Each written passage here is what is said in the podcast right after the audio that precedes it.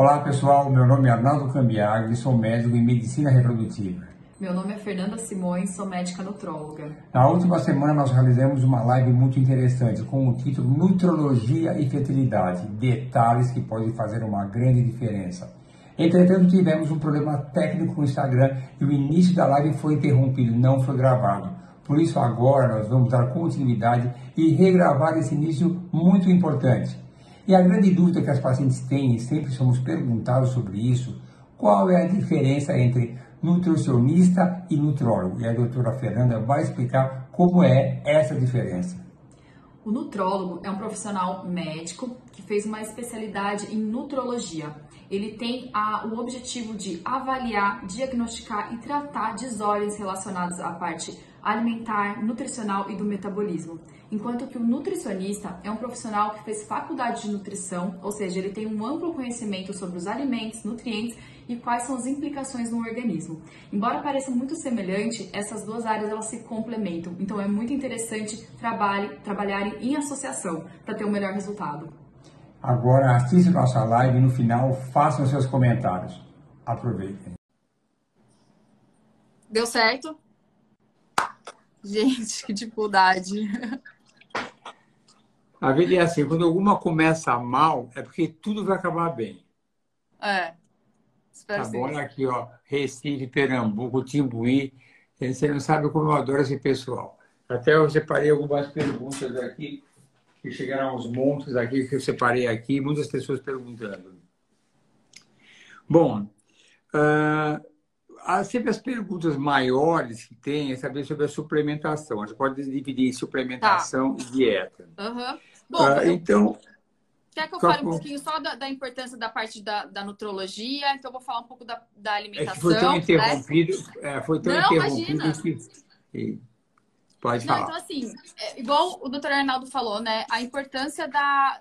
Qual que é a importância, então, do, desse profissional, do nutrólogo e do nutricionista na fertilidade, né?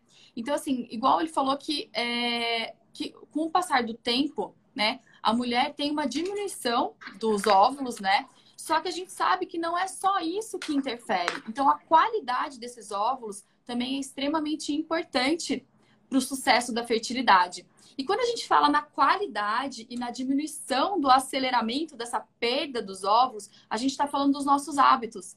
E esses hábitos que são adquiridos ao longo da vida, né? Então, quando a gente fala de hábitos, o que é mais importante aqui a gente citar? Então, o que, pode aumentar esse, é, é, aumentar esse esse envelhecimento dos ovos e aumentar essa, esse estresse oxidativo. Então, tabagismo, né? Uma alimentação ruim. E quando eu falo alimentação ruim, a gente fala de alimentos é, mais inflamatórios, porque a gente sabe que o envelhecimento e a diminuição dos ovos está muito relacionado ao estresse oxidativo, né? Então, quanto mais estresse oxidativo, mais inflamação, né? Então, quando a gente tem hábitos mais é, inflamatórios, né? gente, uma alimentação mais inflamatória, a gente tem de a, é, avançar esse processo. Então, quando a gente fala de alimentação, né? Então, alimentos, carboidratos refinados, excesso de açúcar, né? Extremamente prejudicial, né? Um, o estresse, né? Então, falando aqui de todos os hábitos, estresse, né? É, interfere muito também nessa qualidade e tanto até na questão da ovulação, né, doutor? interfere também o estresse, acaba interferindo no, na, no, na ovulação da mulher, né? É, e... Na verdade, essa parte de estresse é, é, tudo interessante. Tem um capítulo do livro que nós escrevemos por que, que os ovos envelhecem e como evitar o envelhecimento. E um deles é evitar o estresse. Embora eu escreva isso, eu pergunto, mas é possível isso? É, é impossível nos dias de hoje, eu acho, com essa nessa última fase aqui da vida, temos mais estressados pela pandemia, é impossível. Mas uma coisa ele falou, uma coisa que eu acho muito importante, e a gente, a gente observa hoje em dia, as pessoas estão cada vez mais orientadas e sendo educadas na importância dos hábitos da qualidade de vida. Então, isso é uma coisa que, é, esse é o objetivo, que as pessoas não esperem estar com um problema de fertilidade para ir tomar suas providências. Então, para aqueles que uh, atendem adolescentes, principalmente, uh, e, e o meu público não é de adolescentes, não são pacientes assim, mas a gente sempre fala, estejam atentos aos hábitos de vida, como a própria endometriose, que é uma coisa que a gente observa muito aqui, pacientes que vêm há anos com um ginecologista acompanhando e falando que a cólica é normal, ela está com uma endometriose que não só comprometeu a sua fertilidade, como também comprometeu a sua qualidade de vida. E às vezes nos primeiros sintomas, associado a uma dieta específica, anti-inflamatória, que os nutrólogos e nutricionistas são capazes de orientar, uh, pode amenizar isso. Então, eu acho isso muito importante. Uhum.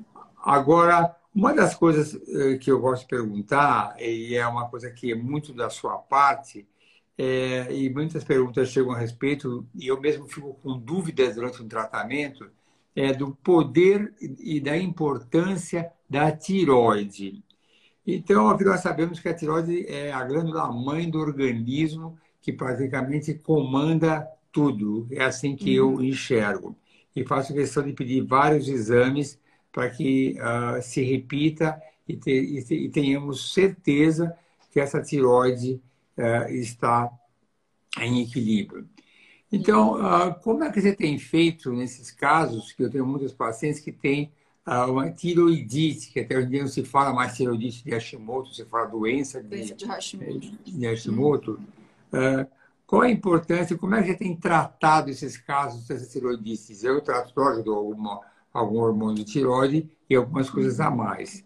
O que, uhum. que você tem feito por elas? Então, é, a gente sabe que a tireoide eu acho que é o fundamental quando a gente fala de, de fertilidade, né, doutor? Eu acho que é a principal coisa que a gente tem que ver é como que tá esses níveis né, de TSH, T4 livre, T3 livre, porque é, o ovário, por exemplo, tem receptores de T3, né? Então, algumas pacientes vão se beneficiar, por exemplo, da suplementação de T3, né? E não uhum. só apenas do T4, né? Então, a gente sabe que o recomendável é você estar tá abaixo de 2,5 de TSH, né? Para essas pessoas que estão tentando. E eu, eu ainda, é, ainda falo menos até, né? Então, um próximo de 1 de TSH, essas mulheres que estão aí tentando engravidar, né? E mulheres que já têm uma tireoidite de Hashimoto, né? Uma doença de Hashimoto, ou seja, uma doença autoimune. E a gente sabe que as doenças autoimunes já são algo, né? Já tem uma dificuldade a mais aí, uma condição a mais de poder influenciar nas chances de, de gravidez, né? E quando a gente pensa em doença autoimune, a gente pensa muito em intestino, tá? Por quê? Porque o intestino ele é uma ele tem uma barreira intestinal. Então a gente sabe que as doenças autoimunes são muito relacionadas a uma quebra de barreira intestinal né? Que aumenta o risco aí de, de ter de, de, de ter um gatilho para uma doença autoimune. Então a gente tem que ver muito como que tá esse intestino. E aí quando a gente pensa em intestino né? Que eu falo aí de desbiose intestinal ou seja é um é, as bactérias ter uma, um bom equilíbrio entre as bactérias boas do intestino. Então, como que a gente consegue fazer isso, né? Com alimentação, às vezes com uma suplementação também, mas sempre o fundamental, que é a base, vai ser a alimentação, tá? Então, quando eu falo, quando eu penso em é, doença de Hashimoto, tá? E até também tem, tem estudos mostrando que uma pessoa que já tem anticorpo positivo, dependendo até do, do, do nível de TSH, às vezes até tá dentro da normalidade, vale a pena, nas pessoas que, estão, que são tentantes, né? Vale a pena pensar em introduzir uma dose mais baixa de levotiroxina, tá? Para é, contribuir aí nas chances de, de gestação.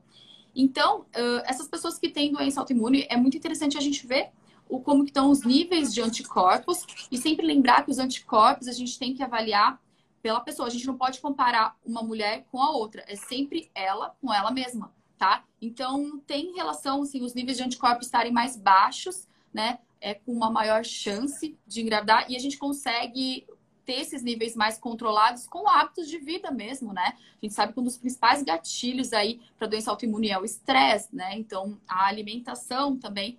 Então, é, isso é um ponto interessante que, da gente trabalhar com essas mulheres, né? E acho é, que... eu, eu acho que tiroide sim. Tanto é que todos os casos de reprodução, quem me conhece sabe, eu faço questão de pedir o T4, TSH, T4 livre. Uhum. T3 eu não peço muito, que é uma coisa muito específica para os nutrólogos uh, uhum. tomarem conta. No T3 que é meio complexo para nós. Mas a base de tudo é isso. E saber que durante a preparação ou na transferência embrionária principalmente, existe uma variação do TSH proveniente da introdução desses, uh, desse, da, dos hormônios para preparar, que pode mudar a tiroide. Mas agora me fala mais alguma coisa, que é um assunto que também eu adoro, é sobre o efeito da melatonina, que é um efeito que tem, que é um, efeito benéfico, tem um efeito antioxidante. Melatonina é. virou, um, virou quase como uma vitamina D que deve estar sempre atento. Ela, a vitamina D, que hoje em dia é considerada um hormônio, eu também sou atento à vitamina D. Eu uhum. gosto de vitamina. Alguém já perguntou aqui para mim qual o nível de vitamina D ideal. É, eu anotei aqui. Eu respondo da minha parte que para quem está em fase reprodutiva, eu gosto de ir ao redor de 50. Às vezes as pacientes têm outros profissionais que falam, não, não precisa, 20 está bom, 30 está bom. Existem algumas, algumas, alguns conflitos. Mas em termos de medicina reprodutiva, tá, a vitamina D ao redor de 50, a minha opinião, uhum. é fundamental. Eu gosto do via oral. Se tiver muito baixo, eu uso injetável. Sim. Mas eu, eu, queria associar tudo isso junto com a vitamina D e a melatonina. São coisas diferentes, mas você comentasse também sobre isso, sobre essa importância uhum. Na suplementação. A gente vai falar depois de algumas coisas interessantes, como a coenzima Q10, resveratrol. Uhum. Tem muita coisa legal. Coisa, é. Mas eu quero deixar bem assim, eu quero falar aqui também, doutor, que a importância, porque às vezes as pessoas estão muito na parte de, querem saber muito de suplementos, mas o que é fundamental é tratar a base, porque esse é igual a gente colocou aqui na live, são os detalhes, esses são os detalhes, porque o principal é a alimentação, são os hábitos de vida, evitar, né, eu vou falar aqui do estresse, sono bom, né, controle, manejo do estresse, né? Porque a gente não vai conseguir controlar porque o estresse está com todo mundo, mas conseguir manejar bem esse estresse, né, é, atividade física. Então, quando a gente está trabalhando, quando a, a base está boa, né? Os suplementos são a mais. Por quê? Porque esses suplementos eles têm um efeito aí que pode ser antioxidante, tem um efeito de, de contribuir na parte da, é, de mitocôndria, né? E tudo isso vai interferir na qualidade dos ovos, né? Do espermatozoide também, né? Eu tô falando aqui do, das mulheres, mas a gente não pode esquecer dos homens, que é muito importante, que eles acham que só a mulher que tem, então a mulher suplementa, faz tudo certo, e o homem tem hábitos de vida totalmente inadequados, então isso vai influenciar. Então, é, então assim, e de, em relação aos suplementos, a vitamina D, né, que é o hormônio dela, não é uma vitamina, ela é extremamente fundamental em todo o processo aí de, de gestação, né, tanto na ovulação como na parte de, de implantação. É, e eu também, eu, eu costumo recomendar que ela esteja entre 50 a 100, né?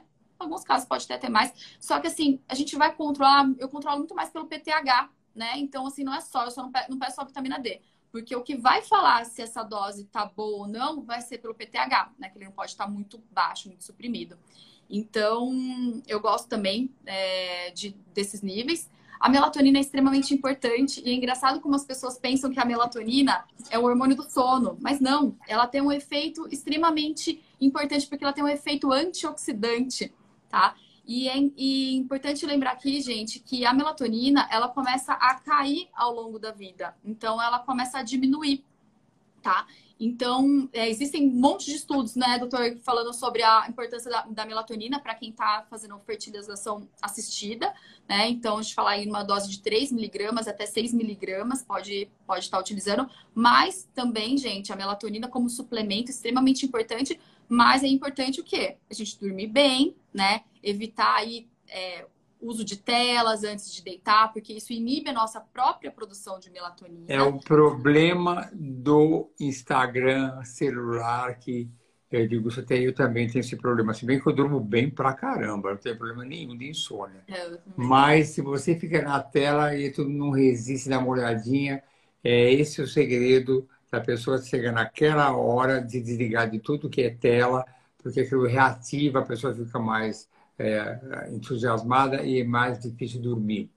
É, então, dormir ah, cedo, né? Também. Dormir, dormir cedo, porque a gente começa a nossa produção de melatonina aí na faixa das nove, nove e meia da noite, né? Então tem gente que começa a dormir, é, que vai dormir meia-noite, meia-noite e meia. Então, isso é fundamental. E isso é ao longo da vida, né, doutor? Porque se a pessoa tem esses hábitos noturnos, né? Que a pessoa costuma falar que tem hábitos noturnos. Então, se a pessoa tem hábitos noturnos ao longo da vida, então ela tem um aumento do estresse oxidativo, né? Então, ela tem essa influência aí ao longo da vida. Então, isso é importante a gente sempre, né? É, sono cedo, dormir bem, isso em toda a nossa, nossa vida aí, não só antes de, de, de engravidar, né? Porque às vezes a gente fala, vou mudar, mudar a chavinha antes de engravidar e vou fazer tudo direito.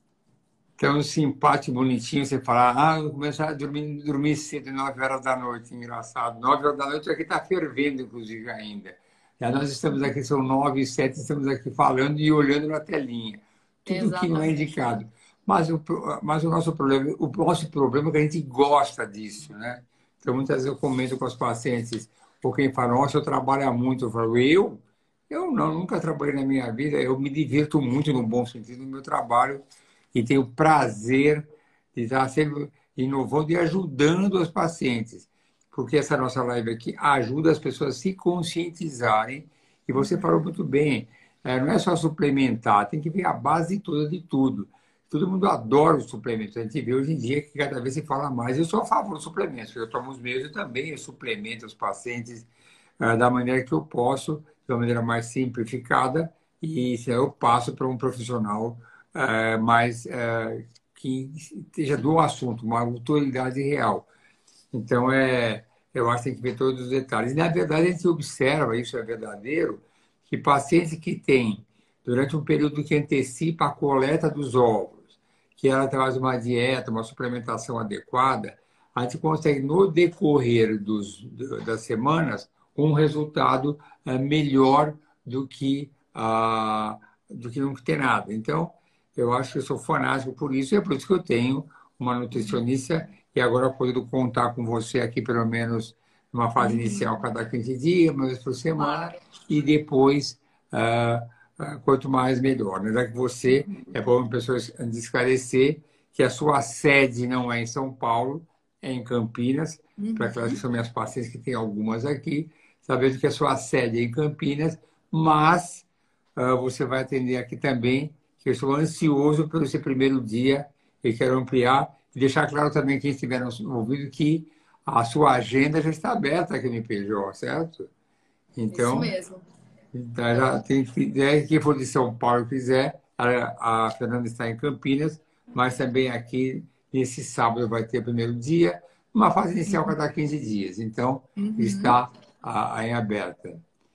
Alguém, alguém amo Campinas, alguém falando aí. Oh. Agora, eu vamos falar. De... Gosto muito. Agora sim, se você tiver uma paciente, se você for dar uma orientação básica para os pacientes, assim, alguém que vai. Vamos usar uma, uma mulher que está com seus 40 anos e, por razões próprias dela, vamos até colocar uma coisa mais ainda complexa. Ela vai congelar ovos, porque ela, ela não tem ninguém e mesmo você pode fazer ela dando um recado. Lógico, o ideal as pessoas congelarem seus ovos com 30, 32, 34 anos. Quanto mais precoce, melhor. Será maior o número de ovos, será melhor a qualidade. Mas nem sempre isso é possível. Uhum. Eu perguntei para pessoas que às vezes têm uma relação afetiva prolongada, achava que tudo ia terminar um casamento ou formar uma família e de repente as coisas não vão bem. E aí ela vai congelar ovos aos 40 anos. Então ela me procura ela veio aqui, vamos exemplificar isso. Eu vejo como é que está a reserva ovariana do ponto de vista laboratorial, faço o exame dela. E eu falo, olha, enquanto você se prepara para a coleta dos ovos, eu quero que você faça uma consulta uh, com uma profissional da, da, alimentação, da nutrição, e veja o que ela pode fazer por você. Lógico, você vai fazer a sua avaliação criteriosa, não é uma coisa assim que é uma, uma, uma receita de, uhum. de bolo para todo mundo, mas como é que você cuida desses pacientes? Como é que você faz por ela numa fase inicial?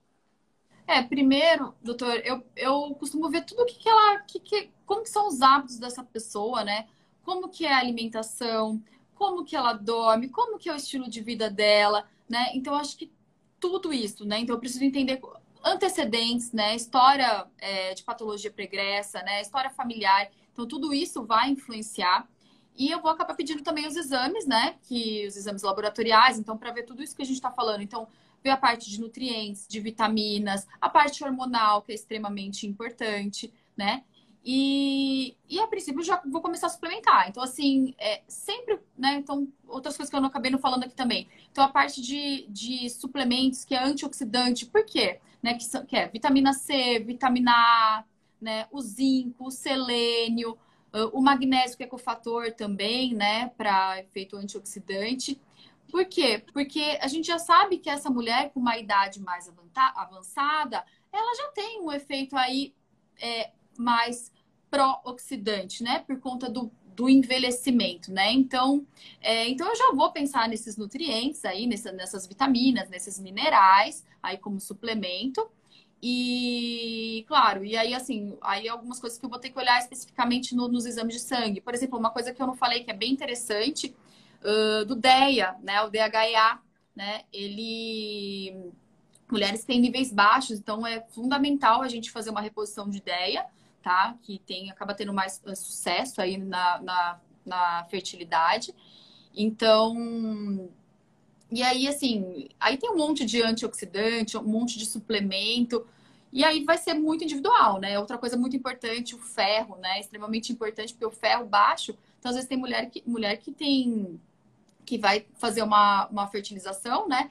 E elas uh, só tem um hemograma, né? Só tem uma. Só vê a hemoglobina. Na verdade, a gente precisa ver como está essa reserva de ferro, como está a ferritina. Né? A gente sabe que ferritina, ferro baixo, tem mais chance de risco de aborto, né? Então, são, são alguns detalhes que parecem detalhes, mas que faz total diferença, né? Então... Eu acho que eu vou comentar algumas coisas que perguntaram que não é muito pertinente à nossa live, mas eu vou responder em poucas palavras. Alguém falou sobre, e às vezes, obstrução tubária. Ora, não tem nada a ver sobre dieta e alimentação. É. Mas o que eu posso falar para você é o seguinte, só para ser bem objetivo e bem uh, claro. A desobstrução tubária é uma indicação cirúrgica que pode ser feita, mas é recomendada para o paciente simplesmente que tem uma idade inferior a 35 anos, que tem uma ótima reserva ovariana, e vai estar incluído isso tudo, é, e também que veja se o sêmen do, do, da parte masculina, o sêmen do homem, está em ótimas condições. Aí pode ser uma boa indicação de uh, restaurar a fertilidade. É uma cirurgia que eu faço bastante, mas só em casos explícitos de mulheres com menos de 35 anos, com uma boa reserva ovariana e o marido tenha confirmado uma ótima qualidade do sêmen. Alguém perguntou aqui para você, você aqui, de, de ideia, qual né? o nível de DHA? Como é que você Pelo menos acima isso? de 100. Pelo menos acima de 100 de sulfato de ideia. Uhum. Você, fala, você usa a medicação, você está falando, ou a dosagem ah, não, vocês estão não, eu achei que era qual, quais os níveis, quais os níveis é, no sangue, né? Que a gente vai pensar aí nessa mulher de, de suplementar. Então, precisa estar tá pelo menos acima de 100 no sangue. Agora, a suplementação, a gente sabe que o ideal é entre 25 50 miligramas para iniciar aí nessa mulher que está tentando engravidar. É, eu chego até 75, é o máximo que eu dou. É, é o máximo que eu dou. É, a gente tem alguns efeitos colaterais para algumas pessoas de ficar com acne, algo desse tipo assim. Mas eu acho que é uma medicação muito útil, principalmente para as mulheres com idade mais avançada e uhum. mulheres que têm uma baixa reserva ovariana. A gente tem algumas, alguns recursos que podem ajudar. E é. tudo isso Perguntaram junto... aqui do, da síndrome do ovário policístico de ideia, né? Assim, quem tem síndrome do ovário policístico vai, costuma ter o sulfato de ideia muito alto no sangue, né? Então a gente Exatamente. não pode dar, né? Não pode dar mais é, hormônio androgênico para essa mulher, né? Então, quem tem síndrome do ovário policístico, até é interessante falar, porque é extremamente importante essa mulher ter uma alimentação com é, com, assim, baixo carboidrato, principalmente evitar carboidrato refinado, açúcar, né? Por conta da resistência insulínica. Então, né, para diminuir essa, essa insulina, que isso vai interferir no aumento do estresse oxidativo, nas chances de engravidar. Então, tem que ter uma alimentação extremamente assim, antioxidante, legumes, verduras. É... Uma outra coisa que eu não falei, que eu lembrei agora, né, que veio aqui, ômega 3. Eu amo ômega 3. Então, para essas mulheres é extremamente importante utilizar, porque as nossas fontes alimentares são não tem ômega 3, né? Então. Eu amo ômega 3 também. Tá todo mundo ômega. Eu tomo ômega 3 também. Eu acabo sendo com as pacientes que eu sou comigo mesmo, né? Eu, eu, eu incentivo a atividade física porque eu faço atividade física. Eu incentivo o ômega 3 porque eu uh, uso ômega 3 que eu acho que tem que tomar para o resto da vida, que é uma medicação super poderosa e tem que ser muito bem. Essa pergunta é boa para você. Muito bem escolhida quais são as, os, os laboratórios que têm a melhor qualidade de ômega 3. Eu conheço algumas referências e tem algumas também que eu faço questão de recomendar. É, quando vem algum produto novo, sempre eu, eu mesmo testo, porque algumas deixam um gosto muito ruim na boca, desagradável. Mas qual ômega 3 você pode falar que você costuma recomendar? Você tem algum motivo que você recomenda? Eu gosto muito do ômega pur da BioBalance. Eu amo ele, eu acho muito bom, né? Porque ele é mais concentrado, ele tem mais ômega 3 mesmo, tem pouquíssimo ômega 6, então ele é bem puro. E eu gosto da Essential também, né? Eu acho que a Essential é uma marca ótima, de tanto de manipulados, tudo, então eu costumo recomendar esses. Mas tem outros eu... também, né? Alguém botou aí, manda a marca, já mandou. Tem o Vitafor, Vita... Vitafor, eu gosto. Vitafor é boa também. É interessante a gente lembrar que... É... Porque, assim, é difícil... Por isso que tem que ser um, um profissional para indicar. Porque tem, tem ômega 3 que às vezes tem uma quantidade muito baixa de ômega 3 na cápsula. Aí você toma, tipo, oito cápsulas e tem pouquíssimo ômega 3 e você tá tomando mais o ômega 6, porque nessa cápsula vai vir o ômega 6 junto com o ômega 3, né? O ômega 6 tem um efeito um pouco mais inflamatório e o ômega 3 anti-inflamatório. Então, se você costuma tomar uma, um, um ômega 3 que tem bastante, que tem pouca quantidade de ômega 3, né? Você vai tomar muito, você vai tomar muito ômega 6. Por isso que entra aí o, o ômega pur, que eu gosto, porque ele é bem puro em ômega 3 e eu acho que ele nem tem ômega 6, né? Então, por isso que é uma marca que eu gosto. A gente está fazendo para os pacientes, mas bem que eu estou aproveitando também, viu? Eu estou tendo uma fazendo uma consulta paralela aí com você ah! para ver, ver que eu pego essas dicas porque eu, eu sou um consumidor de suplementos. E é porque ah, eu faço eu atividade física. É cheia de suplemento. E, ah, mas eu... até bom eu falar aqui, né? Porque às vezes tem uma confusão da questão de ômega 3 e ômega 6. A nossa dieta, pessoal, ela é mais rica em ômega 6, que são os óleos vegetais. E por isso que a gente recomenda o ômega 3, porque a gente sabe que o ideal de uma dieta, é, de uma alimentação, é ela ter uma, uma relação de ômega 3 para ômega 6 mais próxima. Por exemplo, 1 de ômega 3 para 3 de ômega 6. Esse seria o ideal, tá? E só que normalmente uma dieta é, mais ocidental que a gente tem, né, que de fast food, de alimento industrializado, é praticamente 1 para 20. Então, como que a gente faz, né? O ideal é diminuir esse consumo de alimentos, né, tem muito ômega 6 e aumentar o consumo de ômega 3. Tá bom, tá tudo certo. Acho tudo isso. E agora, e, o horário que você recomenda as pessoas tomarem a melatonina? É, porque a melatonina já tem um efeito de causar sono se ficar no escuro a pessoa. Então, não é proibido tomar melatonina durante o dia, é? Não, não é, não é. A melatonina, até durante o dia, ela tem alguns efeitos que aí é, é, é tem uns efeitos assim é, para outras coisas, gastrointestinal, sabe? Mas assim, em relação de antioxidante para o sono, eu costumo recomendar uns 30 minutos, 40 minutos antes de deitar. Só que aí, o que eu costumo falar, né? O que não pode é deitar meia-noite, né? Senão também não, não adianta. Então, assim, né? a pessoa vai tomar meia hora de dormir, mas dorme meia-noite. Então é, é, então é uma pessoa que está realmente comprometida a mudar os seus hábitos, né? Então, começar a dormir mais cedo. E... Eu não tomo melatonina. Eu não, eu não tomo normalmente. Eu tenho melatonina assim para situações de emergência, quando alguma coisa está me tirando o sono um pouco. Então, ó, só que eu chego tarde, vou vai ter que ser uma melatonina para dar uma relaxada. Não, não, não, mas isso não tem problema. Mas se a gente for pensar no seu uso contínuo, o ideal é você conseguir dormir um pouco mais cedo, que seja aí umas 10, 10 e meia, né, até umas 11 horas, e uns 40 minutos antes tomar a melatonina. Tem uma coisa que com, com a casa preparada também, né? Com as luzes mais baixas, tudo isso. Tem uma pergunta que é muito boa que veio através de você, é quais são os parâmetros para avaliar o sucesso de uma fertilização assistida ou espontânea? Isso. Reserva ovariana, qualidade ovariana. Aliás, aqui essa pergunta é muito interessante, que já houve num congresso uma discussão o que era sucesso em um tratamento de reprodução assistida. O que é sucesso? Bom, eu respondo até que numa, em alguns livros meus, na capa dos meus livros, eu tenho uma frase que eu ponho. Vou, ver, vou até ler aqui para você aqui, peraí, peraí que tá. Eu saí até para ver essa frase que é minha, que está aqui no meu livro aqui, que eu não sei de corpo é longa.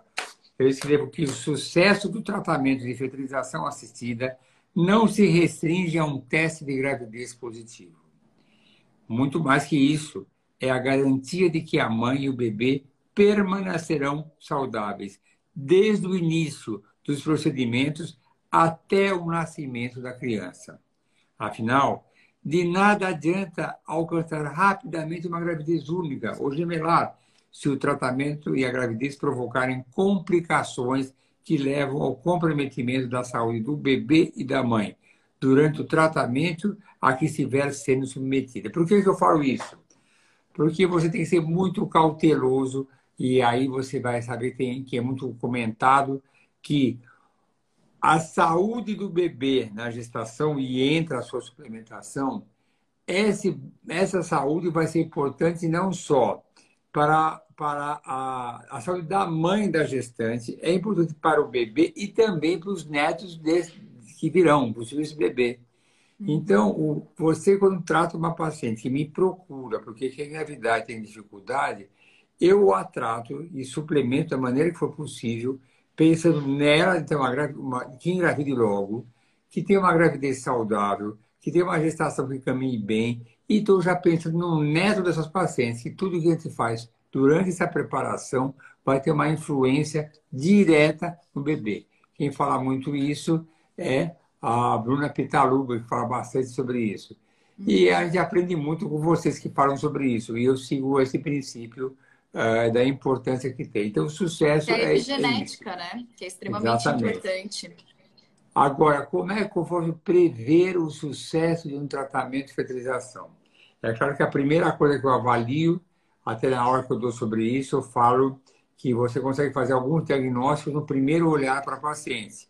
Eu consigo olhar para a paciente e ver uh, se for um casal que fuma, tem odor de cigarro, a paciente está acima do peso, ela tem acne, eu já vejo isso tudo. E aí eu consigo olhar depois o exame ginecológico uh, e outros detalhes, já ter uma ideia qual é a chance dela engravidar, se tiver um bom ovário, se ela tiver um bom hábito de vida, que eu pergunto na primeira consulta. E aí a gente vai aí afora. Lógico que para engravidar depende também do sucesso da parte masculina, que também mesmo ali, eu não sendo médico dele, alguns exames básicos, eu passo um pito no marido também, para dar uma para estar atento à sua qualidade de vida, porque o sucesso da gravidez depende de óvulo e espermatozoide. Os dois têm que produzir uh, óvulos e espermatozoides de boa qualidade. Uhum. Então, o sucesso depende disso tudo. O que mais pode falar? Achei que perguntinhas, várias perguntas aqui, é, tem tantas. Que, que eu... Perguntas aqui. Uh, aqui é, quer que eu fale aqui? Acho que eu anotei as que você tinha aqui, me passado. Pode falar. Acho, acho que de, só de suplemento, acho que algumas coisas só que eu não falei, talvez a coenzima Q10, né? Não sei se eu cheguei a falar, que ela é extremamente, que ela é importante porque é um cofator mitocondrial, né? Para produzir energia. Então, nas mulheres tentantes é legal também, né? A coenzima Q10, né? Acho que você deve usar bastante também, né? Adoro. Uh, o magnésio Adoro. também.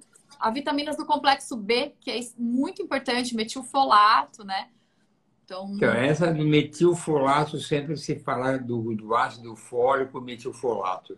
Não há dúvida nenhuma que é fundamental que a pessoa tenha pelo menos o metilfolato, que é fundamental para a, o bem-estar do bebê, para a proteção da parte neurológica do bebê. É fundamental isso tudo. Agora, uhum. o metilfolato entrou no mercado por várias razões. Uma, porque quando nós falamos do, do MTHFR, do metileno tetraído folato redutase, ele pode interferir na cadeia do metilfolato e para pacientes que têm homocisteína alta pode levar a complicações. Então, hoje em dia, praticamente, nós temos o metilfolato e é fundamental uh, para a saúde do bebê. Alguém perguntou que é para você. Qual o tipo de magnésio e de NAC do, do...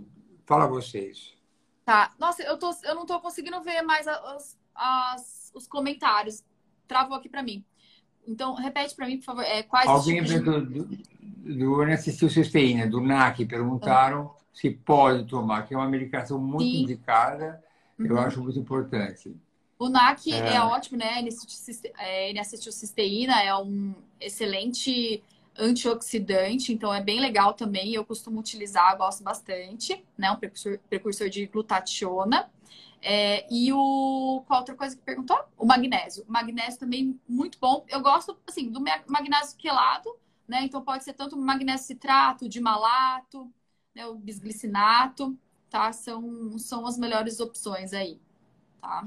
Olha, alguém perguntou, tem duas perguntas iguais a essa daqui, mas quero deixar claro também, quem está ouvindo, a Fernanda está falando de um modo geral, não é para ninguém ir na farmácia Exato. comprar, quero tomar magnésio.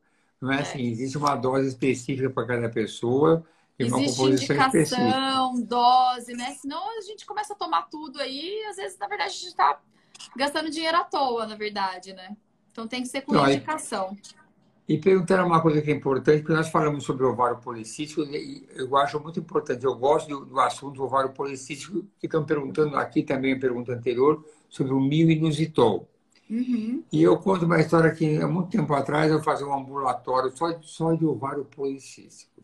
Só. Mulheres que não, e ovário policístico, para você saber um pouco mais, existem os ovários policísticos e a síndrome dos ovários policísticos. O diagnóstico da síndrome dos ovários policísticos tem que ter dois entre três critérios. São aquelas pacientes que têm hiperandrogenismo, ou acne, ou peso em excesso, têm menstruações irregulares, que cada dois, três meses, e no ultrassom tem o ovário policístico. Se tiver dois desses três itens, ela tem a síndrome dos ovários policísticos. E aqui, atenção, uma coisa interessante. A mulher pode não ter os ovários policísticos pelo ultrassom, mas tem menstruação a cada dois, três meses e ela tem também hiperandrogenismo e tem a síndrome. São fatos interessantes. Isso. E aí, nesse ambulatório, quando entrava uma paciente com obesidade acima do peso, o critério é, vamos fazer ela emagrecer. Quando ela emagrecia, ela voltava a menstruar normalmente, melhorava todo o metabolismo dela. E o minositol é um suplemento que é usado muito em ovário policístico. Uhum. E tem essas indicações, ele perguntou da marca Fertisop, hoje em dia existem outras marcas é, do, do Fertisop do, do, do Minositol, mas é um suplemento bastante interessante. Como você tem utilizado isso? Como é que você tem feito é, paciente que, que eu vejo que tem, é, ou paciente que tem já síndrome do ovário policístico, ou que eu vejo que já tem um aumento de insulina, né? É, eu costumo associar assim, né? Eu uso o glifage também, uso a metformina, que é excelente, né? Então, eu costumo usar assim, para algumas pacientes que já têm aí um quadro de, de resistência insulínica. É, eu, eu gosto bastante. Uh, aqui uma pergunta boa aqui também, que sempre as pacientes falam, vem aqui. Eu sou vegetariana. Ah, e sempre isso é um prejuízo em alguma parte da alimentação. Ah, a dieta vegetariana, paciente que te procura dessa maneira, como é que você faz a suplementação para ela? É, eu faço, assim, praticamente do mesmo jeito, né? Primeira coisa, a gente tem que ter atenção nas, no, nas vitam, é, no, na vitamina B12, né? Que costumam ter uma deficiência de vitamina B12, porque é encontrado mais no, nos alimentos de origem animal, né? Então, mas eu faço do mesmo jeito. O que acontece é que os, os, vegetarianos, a gente tem que tomar um pouco de cuidado. Ao mesmo tempo, é extremamente saudável, é muito bom, só que tem pessoas que substituem né, é, a proteína de origem animal por excesso de carboidrato. Então, na verdade, as pessoas comem muito mais carboidrato, muita massa, né? Porque, querendo ou não, para você ser vegetariana, você tem que. É, você tem que ter um tempo, né? Você tem que ter um, um pouco de alguém para fazer comida, para ter bastante vegetais, para ter uma variedade de alimentos. Então, às vezes, tem pessoas que pecam um pouco nisso. Às vezes acabam consumindo muito carboidrato, né? Então, assim, carbo... É, assim, acaba aumentando muito o consumo de massa. e isso acaba não sendo saudável, porque o saudável, a, é, a dieta vegetariana é muito saudável, porque é rica em legumes, vegetais, que são excelentes antioxidantes, né? Mas às vezes se a pessoa começa a comer mais, a substituir por mais carboidrato, acaba sendo pior, que ela pode ter contribuir para resistência insulínica, né? Ter uns alguns prejuízos aí. Mas eu costumo fazer da mesma forma, eu costumo ver a parte de todos os, os, os nutrientes. É importante também ver quanto, aí isso vai ser com a nutricionista, né? A quantidade de proteína que essa, que essa pessoa está consumindo, isso. porque o consumo de proteína é muito importante também, né, para essa mulher. Né? Então a gente sabe que para a formação de, de enzimas digestivas, de é, anticorpo, tudo depende de proteína, então ela tem que ter uma quantidade boa de, de proteína e muitas vezes vai precisar suplementar. E aí a nutricionista que vai ser a melhor profissional aí para fazer essa, essas orientações. Eu acho isso tudo. Agora, é, uma das coisas que até eu escrevi sobre isso, sobre a, obesidade. Hoje em dia temos que ter tanta cautela em falar em obesidade, mas é uma preocupação que a gente tem. A preocupação da obesidade não é uma preocupação com a estética, que é o problema dela, que ela pode achar que está tudo bem, mas tudo em ordem. Mas a obesidade causa algum dano metabólico que pode prejudicar outras funções. Então, o excesso de peso, a pessoa pode sentir-se confortável. Eu tive pacientes que tem uma que é, teve, aliás, teve trigêmeos, essa paciente era muito simpática, era aquela pessoa que estava acima do peso, mas adorava estar acima do peso e falava, eu gosto de comer, eu gosto de doce, e não estava disposta a parar com os seus hábitos. Mas nós sabemos que essa uh, obesidade, essa acima do peso, causa algum prejuízo. Então, eu me preocupo com isso. Eu, realmente, é quando alguém pergunta ou, ou alguém está acima do peso aqui, faz parte da minha anamnese, comentar de uma maneira sutil, porque hoje em dia a gente não pode ser tão assim claro, mas sutil que o estar acima do peso pode causar algum mal na fertilidade, tanto do homem como da mulher. Com certeza. Dois.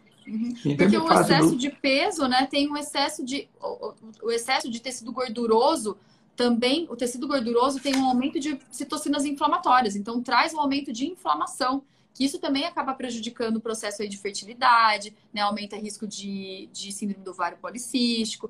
Então, acaba tendo essas implicações aí também, né? Fora as outras doenças crônicas também, acaba surgindo até complicação na gestação, né? Não tenha dúvida nenhuma. Você ter uma gestante que está acima do peso, e eu faço pré-natal, eu vou ter uma, um post que por que, que eu gosto de fazer parte, eu adoro fazer parte, e ter uma equipe aqui que me dá um apoio, que me facilita muito a vida nesse, no acompanhamento da gestante. Uh, mas a gente sabe que ela é sujeita a alterações importantes. As mulheres acima do peso têm uma incidência maior de hipertensão as mulheres acima do peso têm uma chance maior de ter uma diabetes gestacional. E muitas vezes isso implica uma internação. E ninguém gosta de ser internado. Mas às vezes a gente é obrigado, é obrigado porque faz parte do meu cuidado com a gestante interná-la. Então é desgastante muitas vezes para a gente também aqui, ter que internar, passar visita e quando na verdade é um cuidado metabólico. Então, uhum. é, o tratamento da mulher que quer engravidar, ou quem estiver pensando em engravidar, quem estiver planejando uma gestação, a preparação começa muito antes do momento. É preparar com os bons hábitos, uhum. rever o seu estilo de vida, a sua alimentação. Uh, e é muito importante também que esses hábitos sejam de acordo com o seu parceiro ou sua parceira que você, uh, se o seu parceiro, por exemplo, se os dois fumam, um para de fumar e o outro não para, é difícil acontecer. Se você quer fazer uma dieta limitada, evitando de comer guloseimas, de ter em casa, porque isso é um problema, as guloseimas em casa, tem que ter uma sintonia com o parceiro. Então, mas isso tem que começar antes. Nós queremos engravidar, então vamos nos preparar. Se você não tem a força do hábito de manter uma dieta equilibrada, você procura um profissional qualificado que vai dar um puxão de orelha. E às vezes a função do nutrólogo ou do nutricionista é realmente ter um sargento que cobra de você a sua qualidade de vida. Uhum. Sem, nós não dá para ter exageros, né? Porque uhum. Uh, um dia tem um paciente aqui que trazia no carro frango e batata doce. É, Mas que, que nem é uma... sempre vai ser tão saudável, né? O frango com a batata doce, né? Nossa, então... é, é, é, muita vontade. Então, vamos ver mais algumas perguntas que eu recebi aqui hoje. Já, já falou quais são os tipos de alimentos, mas é uma coisa muito clara hoje em dia, né? Que é, são alimentos, sempre procurando uma, a proteína como o, a base de tudo, certo? Uhum. Vamos ver o que tem mais de pergunta aqui. Tipos de alimento? Ah. É, eu acho que o, o, principal, né? Eu costumo sempre falar, é uma dieta quanto mais in natura, melhor, né? Então, o que, que seria isso? É, evitar industrializados, evitar né, carboidrato refinado, açúcar, né? Então, quanto uma dieta mais, assim, é, verdura, legumes, é, fruta, né? Então, assim, tudo que for mais natural, melhor, né? E sempre tá colocar bastante fibras, isso é extremamente importante para o intestino também, né? Para a gente pensar também por conta de desbiose intestinal. Desbiose é a palavra que mais se fala hoje em dia, que eu acho fundamental também. Uhum. É, avaliar a desbiose intestinal, eu acho isso fundamental. Eu acho que o bem-estar, independente de você que está querendo ficar grávida ou não, se você já tem seus filhos, se já encerrou sua, a sua carreira de mãe ou de pai, uhum. cuide da sua saúde em todos os sentidos, porque é, é muito importante a alimentação, os bons hábitos e uma boa suplementação para o resto da vida. E a gente tem comparações que você vê uma pessoa de 80 anos, onde a longevidade cada vez está mais extensa, mais para frente, qual a diferença de alguém que se cuidou durante a parte, uh, durante a vida inteira e aquela pessoa que não se cuidou. Uhum. Aqui alguém pergunta assim se o glúten, essa pergunta é interessante.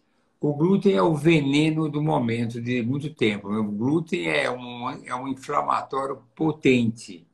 Se o glúten prejudica a implantação do embrião.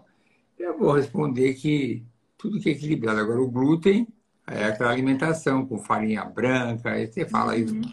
Você é. tem autoridade. Tende a ser mais inflamatório, né? É claro que a gente tem que pensar também.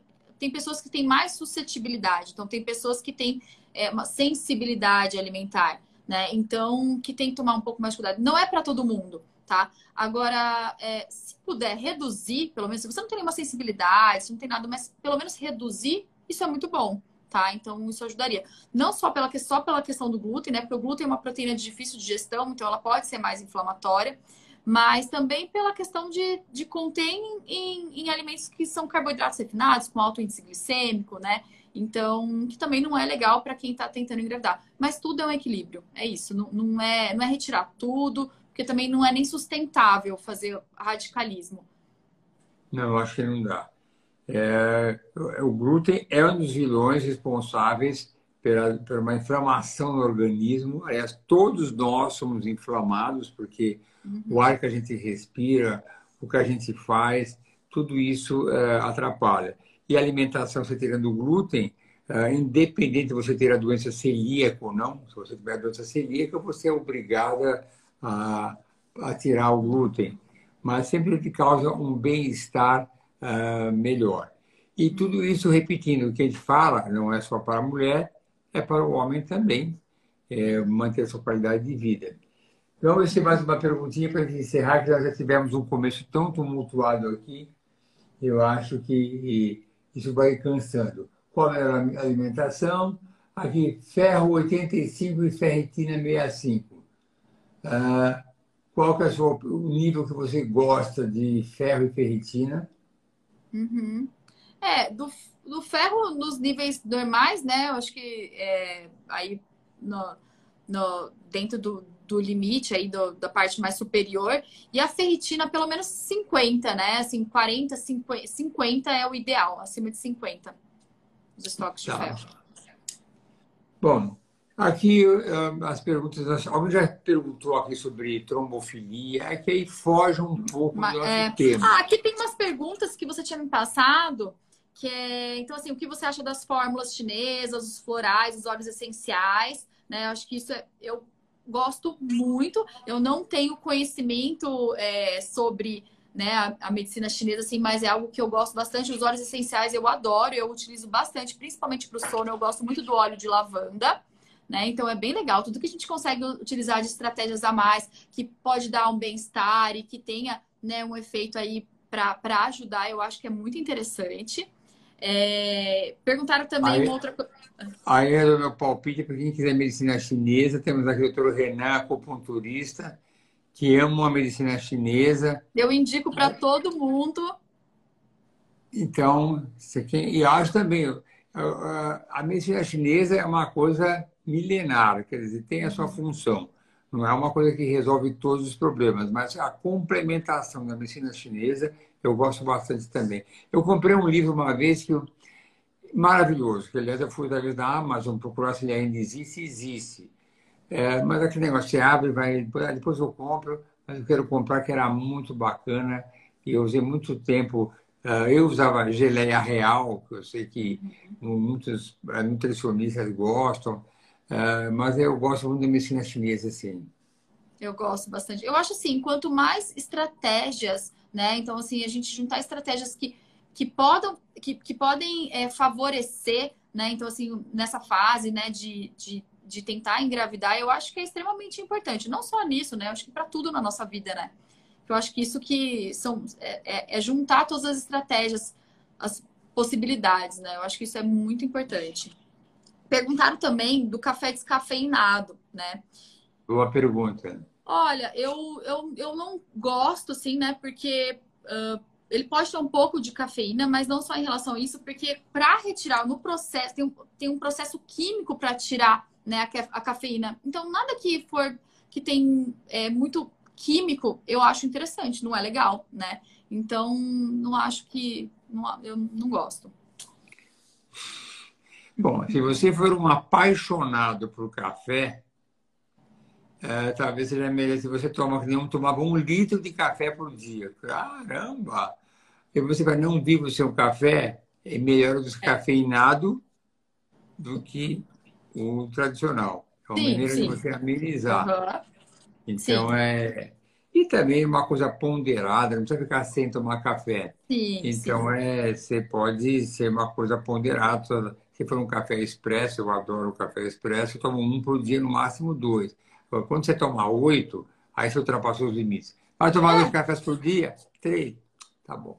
É, é, aquela, é assim, é a comparação de você com você mesmo, né? Então, se você é uma pessoa que sempre tomou muito, você vai tentar reduzir. A gente não vai conseguir fazer o perfeito. Agora, se você, ah, tomava, ah, só tomava um, dois, então assim, faz diferença. Então, se não faz, é melhor tirar, tomar eventualmente, né?